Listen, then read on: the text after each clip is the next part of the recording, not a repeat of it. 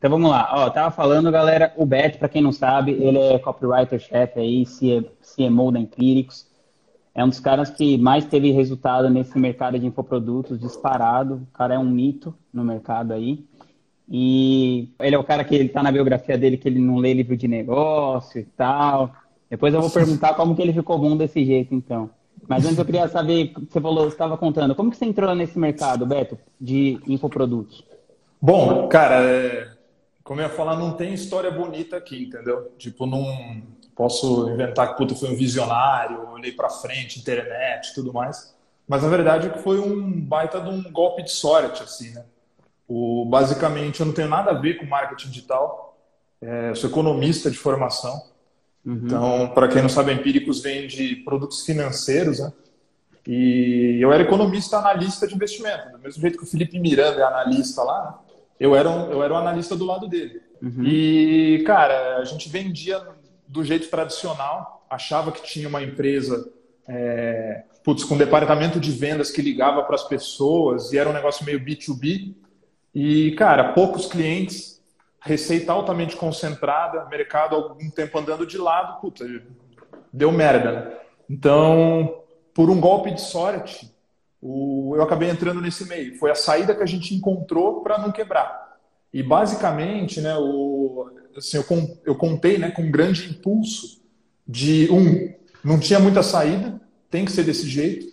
E a outra questão é que, putz, entrou um sócio americano aqui no nosso negócio, ele queria entrar no Brasil, a gente também não tinha muito para onde ir, né? E acabou comprando uma participação no nosso negócio. É um cara que, putz, faz, é, não do jeito que a gente faz hoje, mas assim, deu um, é um cara do, do business de letters, muito tradicional dos Estados Unidos, e deu um jump start para gente. Foi o primeiro cara que veio falar o que era copy para mim é, e tudo mais, né?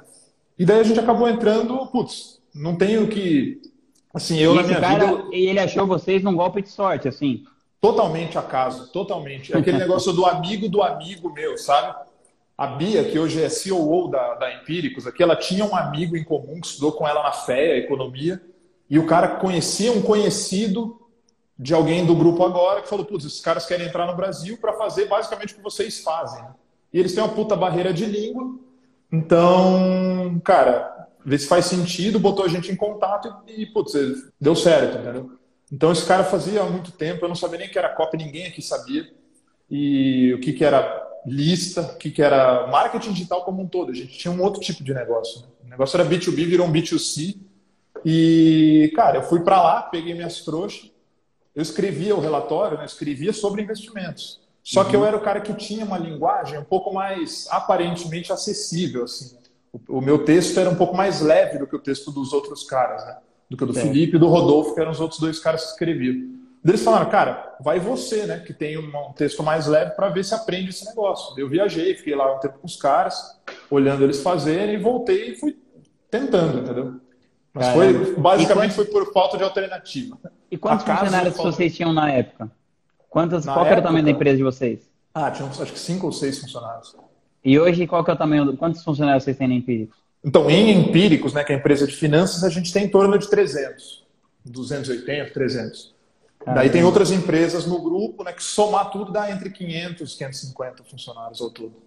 Nossa, a empresa é muito grande, né, hoje. E, cara, você, eu, eu, eu acho que em 2017, em 2018, você meio começou a circular nesse nosso mercado também de marketing, mas é outra galera, né, a galera mais dos lançamentos e tal.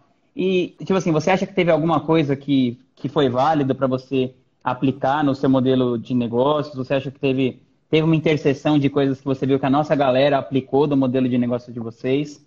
Como que você enxergou ah, isso aí? Cara, eu acho que foi assim, foi incrível. É, basicamente, o que, que acontece, né? Eu, a gente não é do meio, né? A gente, assim, o único contato que a gente tinha com o meio era de fora. Então, os gringos iam, putz, a gente está fazendo esse tipo de coisa aqui, tenta fazer por aí a gente via que tinha uma cena acontecendo também, paralelamente, né? E basicamente, a partir do momento que a gente foi ganhando algum corpo, né, alguma relevância, né, as pessoas sabiam que a gente existia, é... cara, a gente sempre foi fechado na bolha da Faria Lima, que a gente está na, putz, na uhum. Faria, os Faria Limers aqui. Do Faria outro lado, Limers. Faria Limers, cara. Tô, do outro lado do escritório é o BTG aqui. Eu entro no, no elevador, parece todo mundo é igual, roupa igual e tal. a gente era um bicho estranho nessa, nessa fauna aqui e não conversava com ninguém, né? Então, basicamente, o único contato que a gente tinha era os gringos e, putz, fechado numa bolha. Então, a gente via coisas que os outros estavam fazendo, mas não tinha contato com ninguém. E acho que foi, putz, se eu não me engano, foi o Érico, né, que, que, que, conheceu a gente, entrou em contato, veio no nosso escritório visitar, daí, putz, eu, eu, eu que conversei com ele, né, a gente teve uma, alguma proximidade ali, ele me levou para visitar Brasília, ele me apresentou o pessoal, e eu dei uma flutuada né, no, no, no meio, participei de alguns eventos, uns, cerca de uns dois anos atrás, é, primeiro com o objetivo de ver o que estava acontecendo. Né? Putz, é um universo totalmente novo para a gente, embora a gente estivesse fazendo aquilo há algum tempo. A gente estava fazendo uhum. do nosso jeito só. Então, putz, eu, cada coisa que eu vi era uma novidade. E eu acho que um dos grandes méritos, né, se não o maior nosso, é putz, a tentativa e erro. A gente não tem, putz, a beleza desse negócio acho que é você ter a possibilidade de errar pequeno e barato. A gente sempre testou tudo ditadura do teste, a gente chama internamente. Né? Se não tem nenhum teste AB rolando em algum fluxo que a gente faz, é, é praticamente é um crime aqui dentro. Então, vamos testar, vamos ver o que funciona, o que não funciona. E eu também tinha uma outra intenção, né, que era buscar gente para o nosso negócio. Então, é, cara, todos os copywriters que eu tive hoje, por exemplo, foram formados aqui dentro, é, até hoje. Os caras de tráfego também, meio que a gente foi aprendendo a fazer também, fazendo. Então, a minha intenção foi dar uma oxigenada no negócio também com a cabeça de outras pessoas e buscar, além de boas práticas, né, buscar uhum. profissionais interessados em, em nos ajudar. E, e, deu certo isso? Você acha que rolou esse lance? Mais ou menos. Conta aí, então. Queria que você contasse. É, assim, basicamente, né, o que aconteceu, né? A gente teve experiência com, com algumas pessoas de fora, mas assim, o nosso, o, a curva de aprendizagem ela é custosa, naturalmente custosa. Então, até o. Putz, a gente sempre fez de um jeito diferente. Então, um jeito meio próprio, não sei se está certo, se está errado, mas era o nosso jeito. E as pessoas chegavam com também com um jeito externo. A gente queria aprender esse jeito, mas entrava num choque. E tem uma outra barreira, que, assim, que a gente é uma empresa de hardcore de conteúdo. Então, assim, eu tenho editores, né, que são os experts, que a gente uhum. chama, né? Eu tenho 40 caras aqui que são basicamente escritores do tema. Então, se vem um cara de fora, até ele adquirir essa curva de aprendizagem em investimentos, para ele falar com propriedade do tempo, é um negócio um pouco mais complicado. É, ao longo do tempo, a gente, putz, a gente contou com vários parceiros de fora, vários funcionários, foi super legal, a gente aprendeu muito, mas com o tempo, é, acho que o mercado foi adquirindo uma maturidade cada vez maior que exigiu cada vez mais uma qualificação do conteúdo. E o nosso risco era perder um pouco do DNA. A gente puta, zela muito para o editorial aqui dentro, como é que a coisa funciona. Né? Então, hoje, sendo bem transparente, não tem nenhum player de fora trabalhando com a gente. Já teve, alguns funcionaram, alguns não. É, ao longo do tempo, putz, funcionou, depois caiu. Hoje não tem ninguém. Mas a gente aprendeu bastante, acho que a experiência foi super válida e, putz, e colheu alguns frutos aí, coisas que a gente faz até hoje. Pô, que legal. E o que, que você acha, é, como que você definiria o modelo de negócio de vocês, assim? Para quem está vendo assim, porque assim, parece, parece que é uma coisa muito complexa, só dá para aplicar num negócio de centenas de pessoas e tal, ou para, sei lá, um carinha que está em casa com mais três amigos e tem uma, uma ideia legal, dá para ele aplicar um modelo empírico também?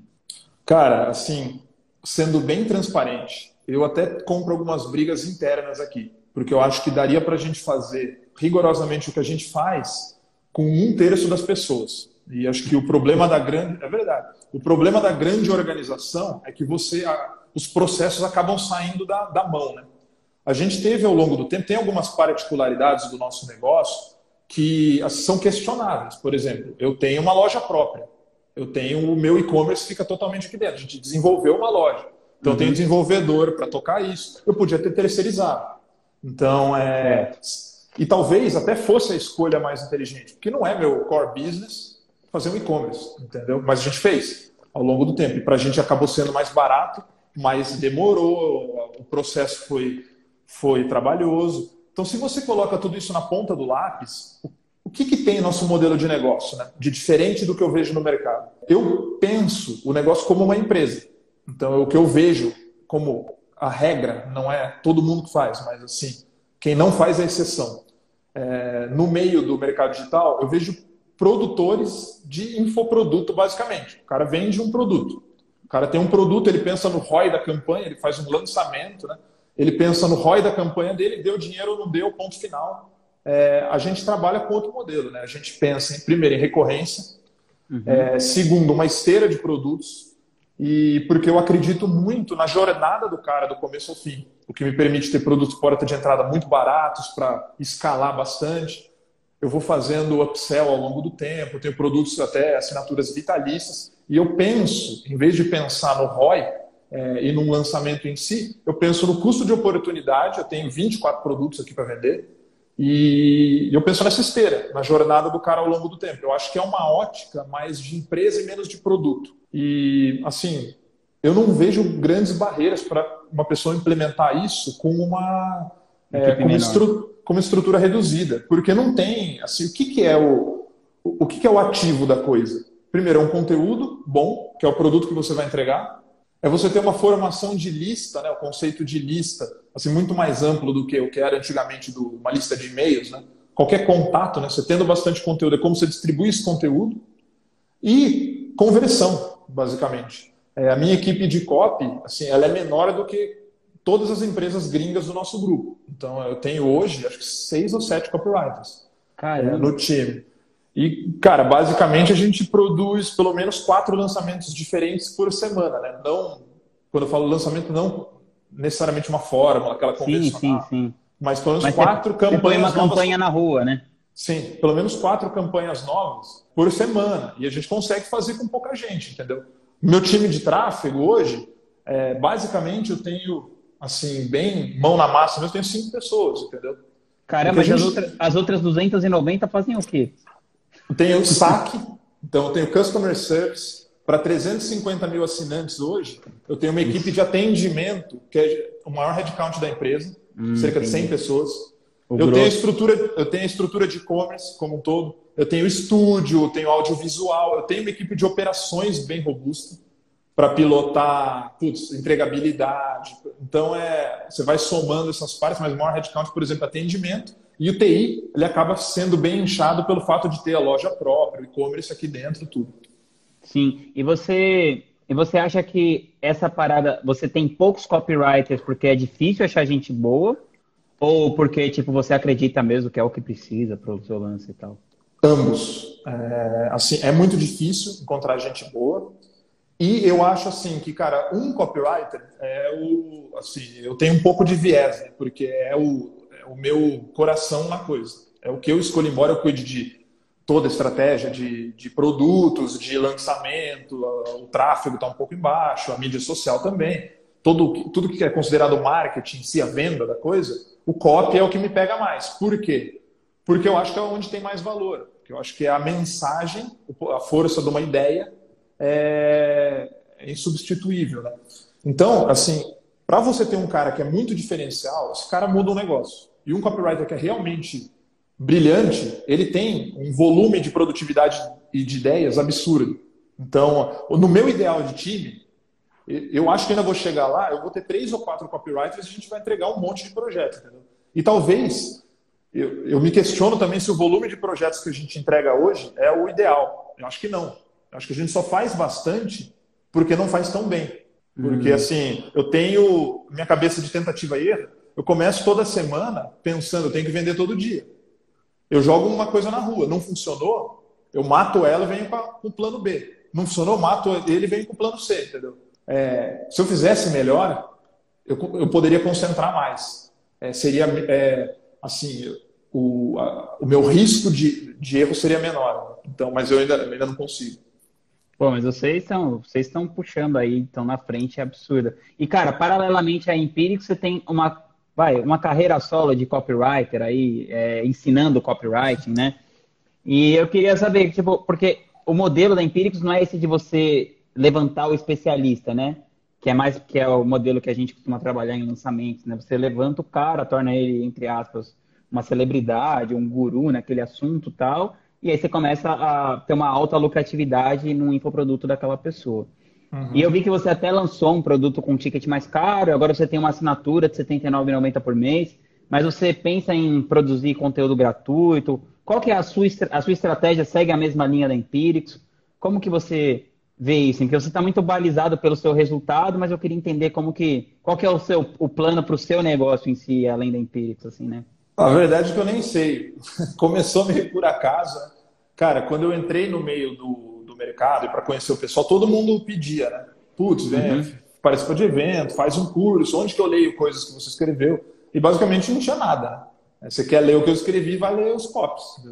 Então, é, assim, primeiro ponto, né, para a gente fazer isso, demanda, muita gente pedindo. Então, eu acho que foi uma até para atender, para de certa forma evoluir o mercado.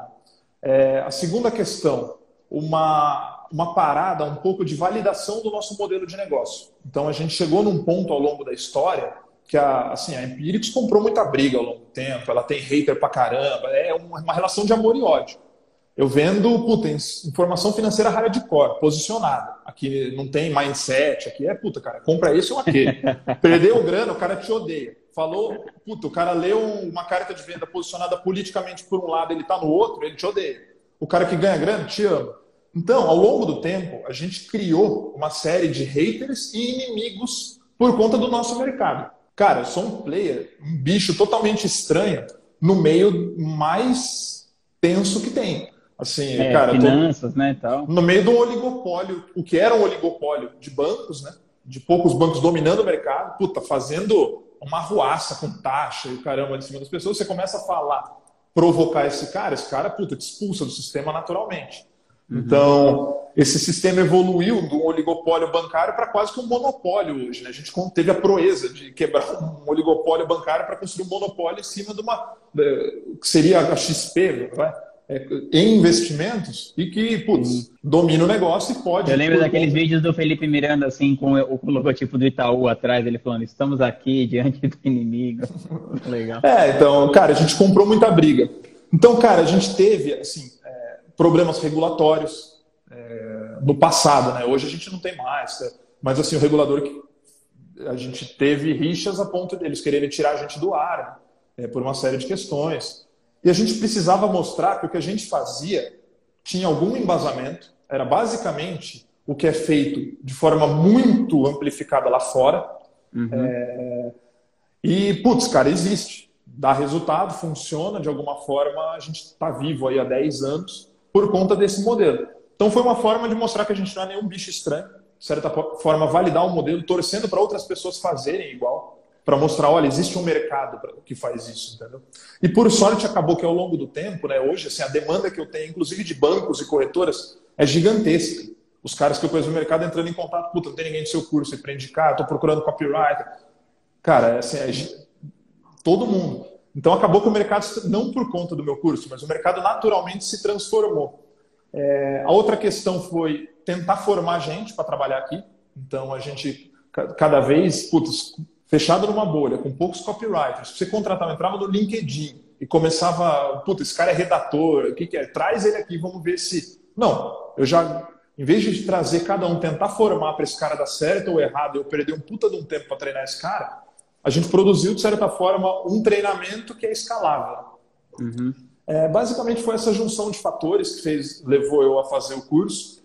É claro que, puta, deu grana, lógico que deu, Assim, o Copy Camp eu fiz duas vezes só, né? Assim, vendeu bem, então trouxe dinheiro para dentro. Mas ele é um bicho um pouco estranho, porque assim, eu falei de lifetime value, né? A gente tem essa ótica, né? A gente não vê o ROI do, do lançamento, do, da primeira venda. E o meu cara não traz lifetime value para a empresa, porque eu não tenho uma esteira de produtos para oferecer para ele. E o problema meu, assim, eu penso em fazer mais coisas, eu tenho um desafio interno de putz, produzir mais conteúdo gratuito, alimentar meu Insta mais, mas assim, deixando bem claro sempre, tanto para o público, para ser transparente, quanto para mim mesmo, que o meu ganha-pão não é esse. Então eu não sou um guru que quer ser um guru com muitos seguidores para depois empurrar curso desses caras. Basicamente, o meu negócio é outro, é escrever os copies de finanças, as minhas empresas, e eu faço paralelamente esse, esse outro trabalho, mas assim, se você pegar meu feed lá de postagem, você vê que eu não sou um cara tão ativo. É. Eu até tô, tô, tô devendo, tem horas que eu começo a produzir conteúdo, tem horas que eu paro para cuidar de outras coisas. Então eu tô me, eu sou um cara um pouco indisciplinado nesse sentido, né? Então é, é clara a regra do jogo tanto para mim quanto para a empresa, quanto eu tento deixar para os meus seguidores. Assim, cara, meu assim, eu não, a minha pretensão com isso nunca foi formar, putz, eu quero escalar esse negócio ao infinito, eu quero ter um milhão de seguidores, vender curso de copy, porque eu sei que é um negócio que é, de certa forma, nichado, embora todo mundo precise e nem saiba disso. Uhum. É, mas eu não tenho grandes pretensões de escala, de volume, de transformar isso num grande negócio independente, não. Meu ganha-pão continua sendo outro e eu vou usar isso para esses motivos que eu citei aqui e continuar usando, porque está sendo super legal. A gente está, putz, tem feedback de alunos muito positivo, conseguiu formar gente que está trabalhando putz, em vários lugares assim bem legais, é, inclusive empresas do grupo. A gente conseguiu de fato formar gente no curso e depois contratar.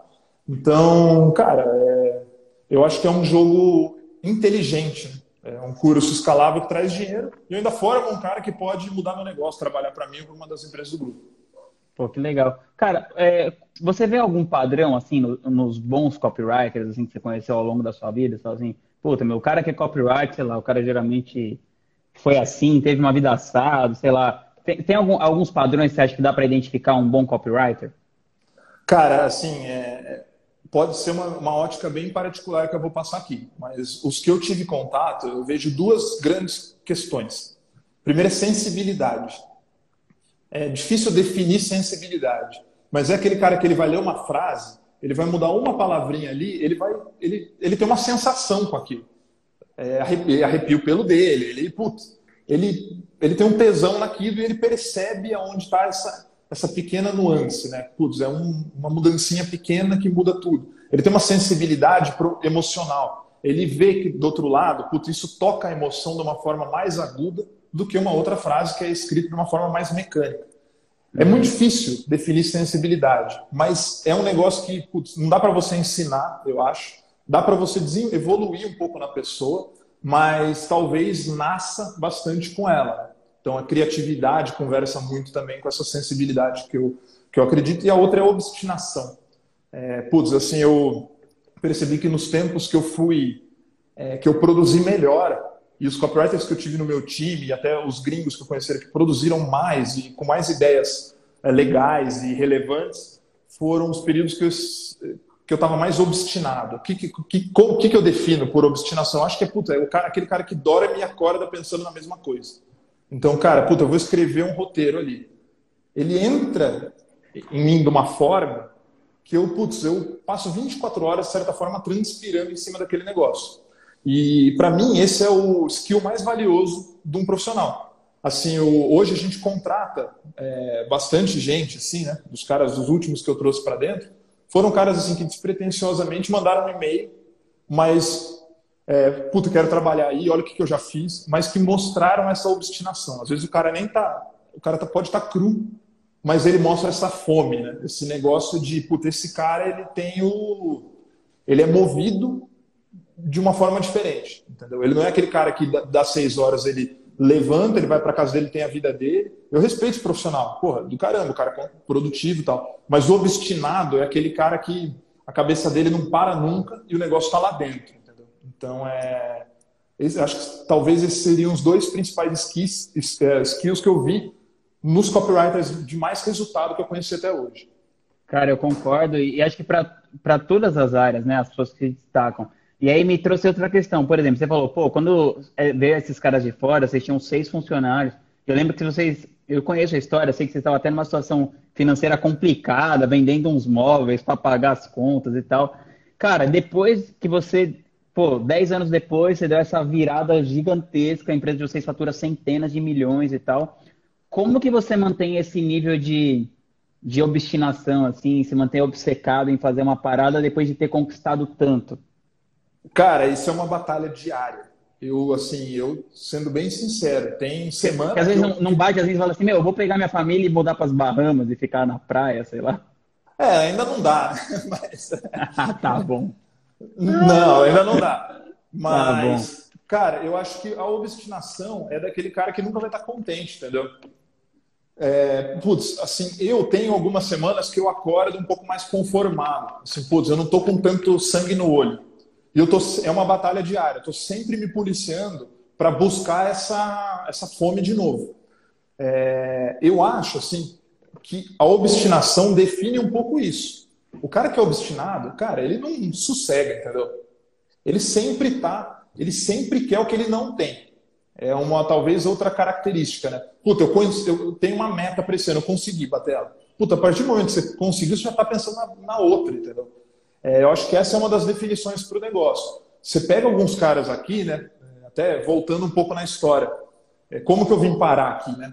Os caras que fundaram esse negócio foi o Felipe Miranda e o Rodolfo, né, basicamente. Eles trabalhavam uhum. comigo há mais de 10 anos atrás na Infomoney. A Infomoney, que hoje é da XP, basicamente esses caras que fizeram esse site lá atrás. Entendeu?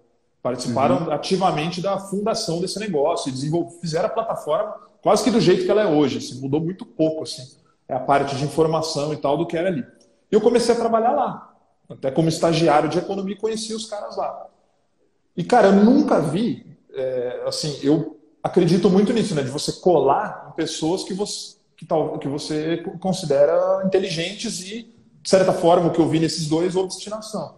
Eu nunca vi nada igual. Então, eu colei neles. Eles saíram para montar é, a Empíricos. Eu fiquei lá, até foi bom para mim, porque eles eram meus dois chefes, né? Eles saíram, eu assumi o negócio, meio que o redator-chefe lá do negócio.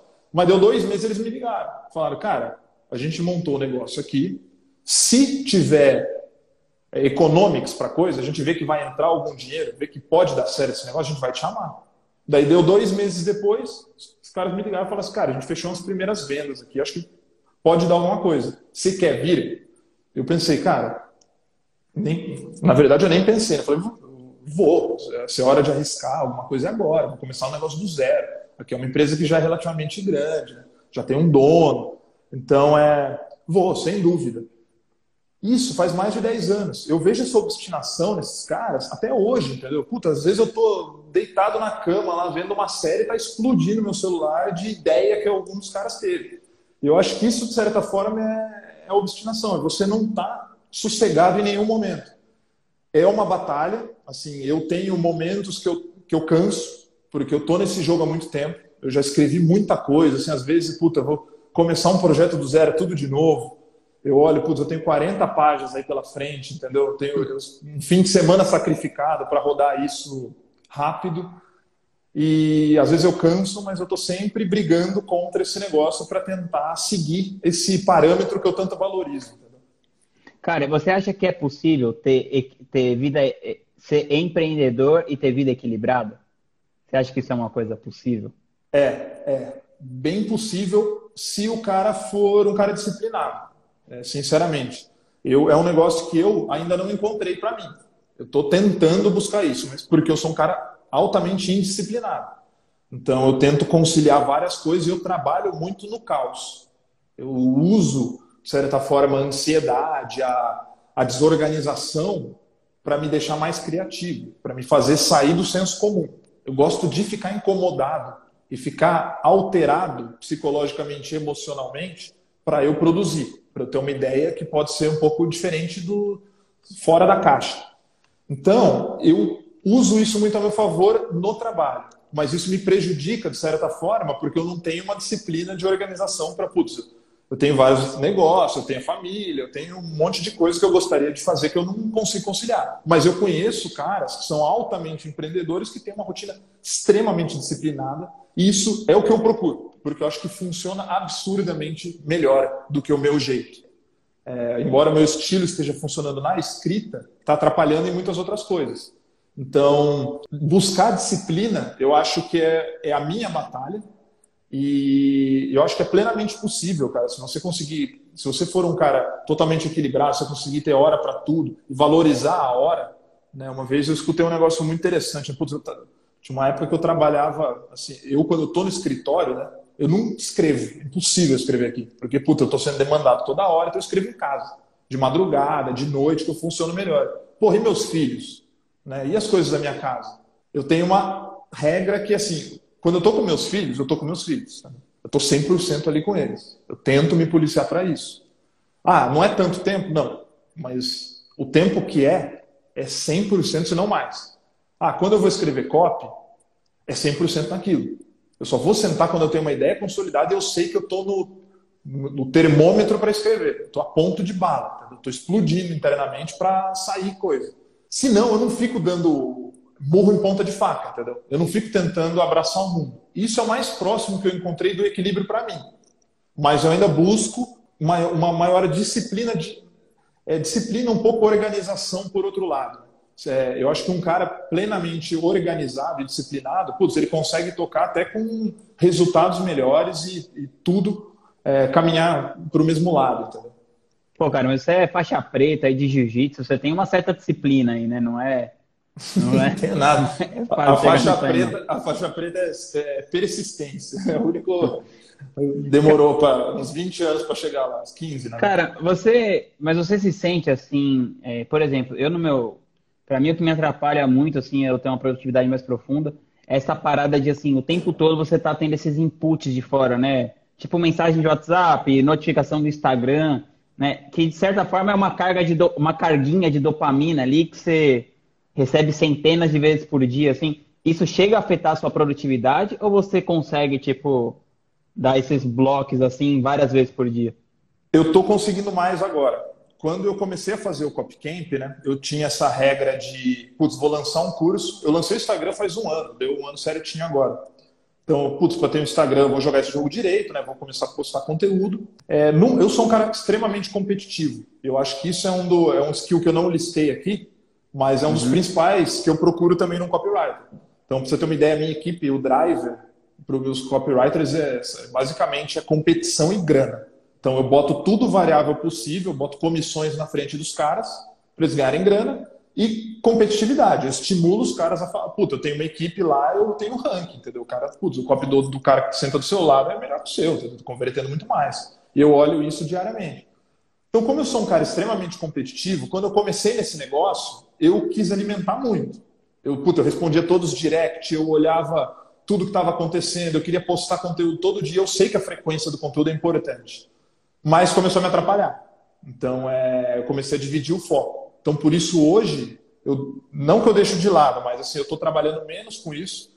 O Copycamp, por exemplo, que é meu curso de ticket mais alto, eu lancei duas vezes e não lancei mais. Eu tô, não sei se eu vou fazer uma, embora seja escalável, tem muita coisa que já está gravado, tal, dá para fazer. Eu, ainda me demanda muito porque tem plantão, putz, eu atendo a galera. Então, ainda estou vendo um jeito de conciliar, porque sim, me atrapalha. Então eu acho que me falta essa disciplina de se eu conseguisse, puta, eu tenho tempo dedicado para isso diário, beleza. Mas eu ainda não encontrei essa organização. Sim, atrapalha pra caralho, pro cara que é competitivo é pior ainda. Eu nem posso ficar vendo muito porque eu vejo, puta, tem um monte de gente fazendo coisa muito mais interessante é, do que eu, é, desse nicho, eu fico, putz, eu fico incomodado. Puta, cara, eu, eu consigo produzir muito mais, consigo entregar muito mais, ser muito mais interessante mas vai ferir o outro lado da coisa ali. Cara, e eu, como que você vê o, o futuro desse mercado que a gente está? Assim, você acha que essa parada tá, tá ainda num franco crescimento? Você, você acha que vai ter muito mais gente consumindo esse tipo de é, educação, né, através de infoprodutos? Como que você, como que você enxerga assim o, nosso, os nossos próximos anos aí? Cara, eu acho assim inevitável. Então, basicamente, o que você vê hoje, né? É, puta, essa quarentena, assim, o volume de, embora tenha é, um impacto na propensão ao consumo, né? Tipo, as pessoas estão ganhando menos grana, então vai ter uma recessão econômica pela frente. Tirar dinheiro do seu bolso para bancar informação ou aprendizado, ainda que seja um investimento, é, é mais difícil nesse momento. Mas você está vendo um boom nas buscas, no consumo de informação. É, a evolução das ferramentas em si, dos canais, da internet, Netflix, o caramba 4, cara, isso é, é, é, um absurdo. A quantidade de conteúdo que é consumido diariamente comparado a 10 anos atrás. Putz, ninguém tem tempo mais para ler um texto longo. Caramba, as pessoas passam o dia num dispositivo móvel, correndo feed, passando stories e vendo conteúdo de alguma forma, seja ele bom ou ruim. Então, eu acho assim que, o, primeiro, o mercado brasileiro ainda é extremamente. está é, engatinhando perto do que você vê lá fora. É, o Brasil tem uma cultura né, de consumo de informação que é mais complexa. Você vai compara, por exemplo, com o mercado americano, que eu tenho bastante proximidade por conta dos nossos sócios, né, eu vejo o que acontece lá. A cultura de venda, de cross-sell, de upsell, de downsell, não é feio vender. Basicamente, você tem um produto que você está ofertando ele, você quer comprar, você não quer, putz, As pessoas entendem isso. Aqui parece que você está. Ah lá, ele quer me vender. Parece um uma curso. ofensa, né? É uma ofensa. Uma ele ofensa. Quer me... Ah lá, ah lá, ele, ele, quer me vender um curso. Aí, esse cara, isso aqui parece que eu sou um criminoso. Mas as pessoas, eu acho que gradativamente estão começando a perceber que uma ideia ou um, é, um empurrão a mais de conteúdo é, numa carreira muda completamente o jogo, entendeu? Assim, o valor de informação e de conhecimento é inestimável, vale mais do que qualquer coisa, entendeu? Eu acho que, primeiro, as pessoas estão começando um pouco mais a entender isso. E no meio que a gente está, sei lá, copyright, estratégias de lançamento, esse tipo de coisa, é resultado na veia. Então, as pessoas que fazem isso mudam de vida de fato. Então, é, é aplicável para qualquer pessoa, dá para fazer. É, dá uma mobilidade, é uma mobilidade social muito rápida, né, cara? Tipo, uhum. eu, eu parei de ser empresário, sei lá, do Arnaldo Antunes, dos tribalistas, para ficar fazendo isso, tipo, de tão legal que era, assim, né? Uhum. É, não, mobilidade social. Cara, é assim, é a nova normal na minha cabeça, entendeu? Eu acho que, a, de certa forma, a pandemia, a quarentena, ela, ela é um acelerador desse processo. As pessoas estão percebendo que o jogo está muito mais aqui. O jogo está muito mais é, na tela do dispositivo dela. Os mercados que, que eu me envolvo, né? por exemplo, mercados até é, bastante é, mercados centenários né, no Brasil. Putz, tem bancos centenários, empresas de finanças que estão procurando isso, porque eles viram que o jogo está aqui agora. Entendeu? Eles estão se matando em comprar tráfego, em fazer baixar o app, e eles estão vendo que falta mensagem, que eles não sabem fazer, entendeu? Eles não sabem fazer. É, uma Cara, coisa bizarra. Você entra no podcast de negócio, tipo, sei lá, às vezes o meu podcast está na frente do Itaú Personalité. É uma coisa que não, não tem como, não teria como você fazer, né, em outro negócio. Você competir, tudo bem, é um negócio pequeno, né, mas assim, em qualquer coisa, como que eu vou estar ou perto do Itaú, né? Tipo, é Cara, coisa muito bizarra. É, é o maior clichê do mundo, mas esse negócio aqui dá relevância e voz para qualquer pessoa. É YouTube, né? Porque, puta, antigamente você tá. É. Ele apareceu na televisão. Putz, aparecer na televisão era um evento. Eu, um cara do interior, assim, para mim, putz, um cara da cidade, esse cara já apareceu na televisão. Antes era assim. Hoje, qualquer pessoa, cara. Eu gravei então, um vídeo hoje. Tem sua televisão. Tem o seu canal, entendeu? Eu gravei um vídeo do meu filho hoje, de manhã, abrindo o brinquedo, que ele fica vendo os caras abrindo, e ele gravou, em cinco minutos a gente gravou, subiu lá, é claro que tá privado, né? Mas, cara, dá voz para todo mundo. Então você vê esse fenômeno acontecendo. Né? É, é muito mais é personificada a questão, então são pessoas mais expostas, é, isso exige né, um comprometimento maior, conteúdo, tudo mais, mas é uma, é uma nova realidade, entendeu? É, cara, é o clique, assim, tá tudo no, putz, nos dispositivos, cara, uma pessoa clica mais de mil vezes por dia numa tela de um dispositivo móvel. Cada, cada to toca, né? Cada toque desse pode ser uma, uma conversão em potencial, entendeu? O mercado é infinito. É infinito. É muito mais inteligente do que o mercado antigo. Por quê? Porque você consegue ser muito mais assertivo, escalável. Tem amostragem, né? Você tem amostragem, você tem resultados, você tem call to action, você clica, você vai para a página. Putz, compara com o anúncio de televisão. Eu já, já tive com agência trabalhando para a gente aqui. Cara, você não tem como medir nada, entendeu? É tudo com base no cheiro, sabe? Você não sabe o resultado que tem de fato aquele negócio. É, então, putz, acho que está todo mundo percebendo isso. O mercado brasileiro ainda é extremamente embrionário. Você compara com mercados de fora, o nível de maturidade dos produtos. Então, acho que a gente começou a desenvolver esse negócio agora. E a competição, né? Quanto mais players entrando, putz, é fantástico. Esse negócio vai, tende a, a ser uma curva exponencial de, de, de evolução. Né? E eu acho que, assim, de cinco anos atrás, já mudou absurdamente o jogo. Eu, eu sei, putz, pelas campanhas que eu rodo, pelo que eu fazia antes, assim, a, gente até brinca internamente. Antes amarrava cachorro com linguiça, entendeu? naquela época. Era low hanging fruits. Eu pegava fruta na árvore, eu soprava, caía fruta, entendeu? Hoje em dia é muito mais difícil, porque o mercado está muito, tá muito mais consolidado, já tem outros players fazendo igual. Por outro lado, tem muito mais gente, né? É mais difícil, Por outro lado, mas a escala aumentou muito, né? Exatamente. Então eu acho, cara, que assim, primeiro é inevitável, e segundo é assim, o que eu tenho de empresas procurando para seguir o modelo, assim, depois que eu, que eu comecei a fazer os cursos de copy, né, que eu comecei a ter esse contato mais próximo com o pessoal uhum. de fora. Então as pessoas me viram como um potencial hub de esse cara pode indicar alguém, ou pode trabalhar para a gente. Cara, é ridículo, é ridículo. Todo dia eu recebo algum direct de você não conhece alguém ou no WhatsApp gente de empresa, putz, e, cara, empresa listada de tudo quanto é tamanho, empresa tipo de centenas de bilhões de reais de valor de mercado. querendo migrar, não migrar necessariamente de vamos quebrar o nosso modelo, que é super bem sucedido, fazer outro. Não, mas queremos também participar desse negócio. Então, cara, eu acho assim que nem começou, para ser bem sincero. Nem começou. Roberto, e uma curiosidade agora, principalmente num momento que a economia deu esse, essa despirocada aí. Como que o Beto investe o dinheiro dele? Cara, para mim é muito ruim, para ser bem sincero. É, porque eu sou analista, né? Primeiro, eu sou sócio de uma empresa que é credenciada na CVM e tudo mais. Segundo, eu sou ainda, né? Eu tenho Corecon ainda, né? Não sei nem se está ativo, mas eu tenho certificado de economista e eu tenho a certificação de analista de investimentos. Então, cara, é uma quantidade de regras absurdas. Por quê? É, eu posso fazer front run, esse tipo de coisa. Eu posso falar assim, ah, eu comprei uma ação. Só que a Empíricos falou dessa ação num horizonte de cinco dias antes ou cinco dias depois que eu comprei, subiu muito. Eu estou sempre sendo investigado. Então, para não pode correr, falar, então. Para não correr risco, não, não é nem falar, não posso fazer. Os caras, puta, Banco Central CVM olham isso porque, cara, tem muita gente que faz. Então eu prefiro não fazer para não correr o risco. O que eu invisto é tudo em fundo, entendeu? Eu coloco na mão de terceiro para investir a grana. O máximo que eu faço é a seleção dos fundos é, e, assim, o meu investimento hoje, patrimônio, se eu fosse é, fazer, já dar a minha carteira aqui, né? Onde está meu patrimônio hoje? Está nesse negócio aqui. Então, basicamente, tudo que eu fui tendo de grana e gerando a mais, eu não sou um cara que tem grana, não tenho liquidez. Porque tudo que eu fui tendo, alguma coisa, eu fui tentando comprar mais porque eu acredito no meu negócio. A gente tem planos aí para frente é, que são ousados, então eu acho que, putz, era a melhor alocação para minha grana. Então eu fui tentando comprar sempre mais participação e hoje minha grana está basicamente toda alocada em participação da empresa. Mas fora isso, qual que é a minha cabeça, né? Como que eu invisto a grana? Eu penso em tudo na vida, não é só no investimento em grana.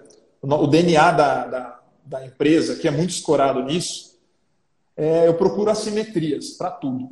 Tipo, eu vejo em tudo a possibilidade de perder. Nisso eu posso perder X, eu posso ganhar Y.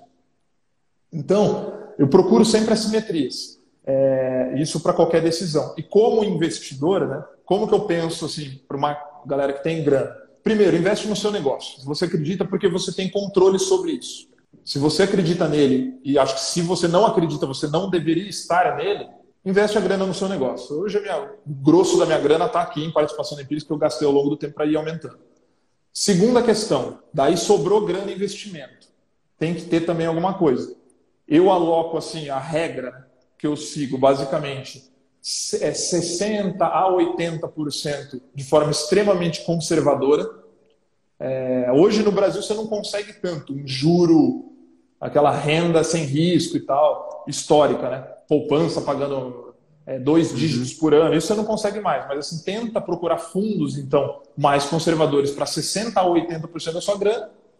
E corre risco nessa partezinha pequena, mas risco de verdade. Daí não procura, ah, vou comprar uma ação. Não, procura risco, assimetria. Pode perder, pode, vai virar zero, mas se ganhar, vai ganhar mil, dez mil, entendeu? Então acredito muito nesse, não em meio termo. A grande parte de forma extremamente conservadora e a pequenininha parte que não vai doer de forma extremamente assimétrica. Então, buscando o risco. Eu não, eu não acredito muito em meio termo, mas, assim, o meu caso particular, tudo em fundo, por uma questão regulatória, e o meu patrimônio que tem para nesse negócio aqui. É, apostando que um dia esse negócio aqui vai, sei lá, um IPO da vida. Daqui a 5, 10 anos. Mas é um sonho. Tá chegando. É um sonho, já. É um sonho grande. É, chega a beirar a insanidade. Não, eu acho que eu acho, eu acho que vai chegar. E se você souber já que vai abrir, me dá um toque um pouco antes para eu já me preparar não, aí para poder investir. Que isso, eu tô, eu tô só elucubrando aqui. Cara, e você coloca lá na sua biografia que você não lê livros de negócios, livros de marketing, mas o que, que você lê? O que, que você gosta de ler?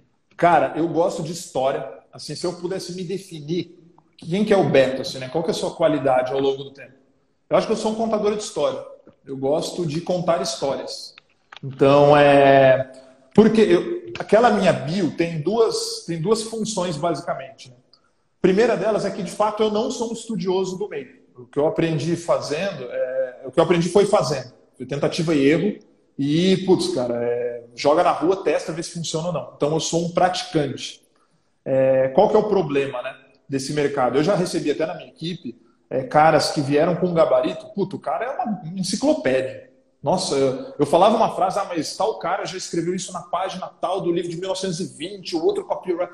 Citações assim, eu não conheço, fora os dois gringos que são meus sócios, o Bill, o Mark Ford e alguns outros, eu não conheço ninguém desse mercado. Então, eu, eu parecia, esse cara me expulsava da discussão. Tipo, eu sou um idiota, não sei nada do que esse cara está falando. E a minha mensagem, basicamente, é a seguinte: copy é uma particularidade muito grande, por dois motivos. Você tem a resposta direta, você tem a conversão do negócio, o resultado está dado. Então você sabe o que é bom e ruim no dia um que ele vai para a rua. E a segunda questão é que ele é uma redação. Você pode estudar esse negócio na prática, lendo o copy. Isso é infinito por aí. Tem um trilhão por aí. Tudo que você vê de anúncio e coisa, olha com uma ótica de estudo. Se você pode estudar a prática versus a teoria, o grande problema que eu encontro é que as pessoas elas, elas querem, nesse meio, né, ler tudo. Então, elas fazem, de certa forma, o que eu costumo falar, é que elas fazem a prática, né, a realidade, caber na teoria, quando deveria ser o contrário. Eu acho que a, a teoria tem que caber na prática. Então, primeiro você faz, você lê copy, você estuda copy, você coloca na rua, você rodou um monte de campanhas, daí você usa a teoria para te inspirar para te trazer um outro input. O que eu vejo hoje é o contrário. As pessoas querem estudar um negócio, leio 500 livros, daí eles forçam a realidade quando eles vão para a rua a caber naquela teoria, entendeu?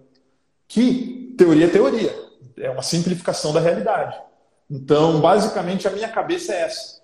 Eu busquei até na minha bio colocar aquilo para trazer essa provocação. O nosso DNA aqui, empíricos, é uma homenagem a cestos empíricos, é o empirismo, é a prática. O principal livro desse cara, pensador grego é, secular, é Against All Professors. Ele era contra a teoria. Então a gente acredita na tentativa e erro, no conhecimento a partir da experiência prática.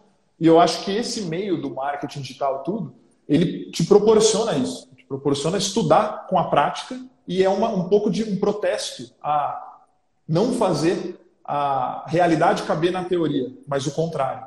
Além disso, é uma verdade, né? Eu não gosto de ler livros de marketing porque eu acho que eles me influenciam negativamente. É, eu acho que eu começo é, a tentar fazer eles caberem no, na, nas, nas, minhas cartas. Então, eu não gosto para não me enviesar. Da mesma forma, quando eu era analista, eu ia estudar uma, uma ação de uma empresa, eu sabia que tinha outros relatórios de outros bancos. Puta, o tal o Credit Suisse já fez um relatório sobre essa empresa. Eu não gostava de ler antes de eu fazer minha pesquisa, para não me enviesar, para eu não chegar lá quando eu for visitar a empresa e procurar as coisas que o cara do Credit falou ali.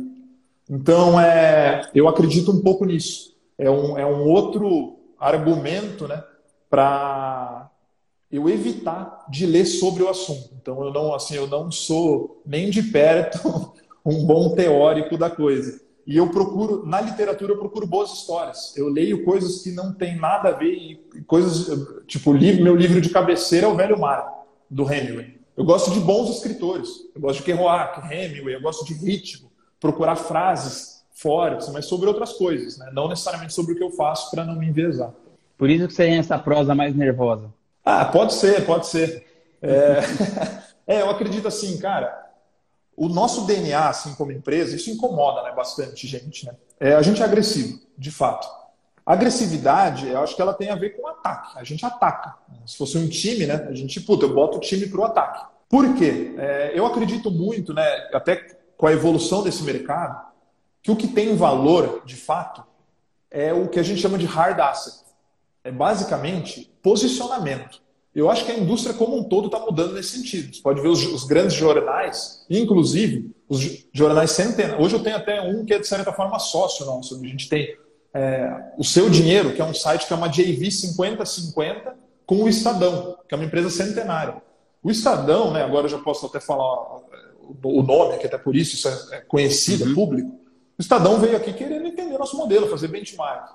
E não foi só ele. A gente também é dono do antagonista, né? de uma participação do antagonista. Foi outro cara que veio aqui, porque o velho jornalismo, a, o isentão, né? aquele cara que não se posiciona, está morrendo. Eu acredito... né, meu?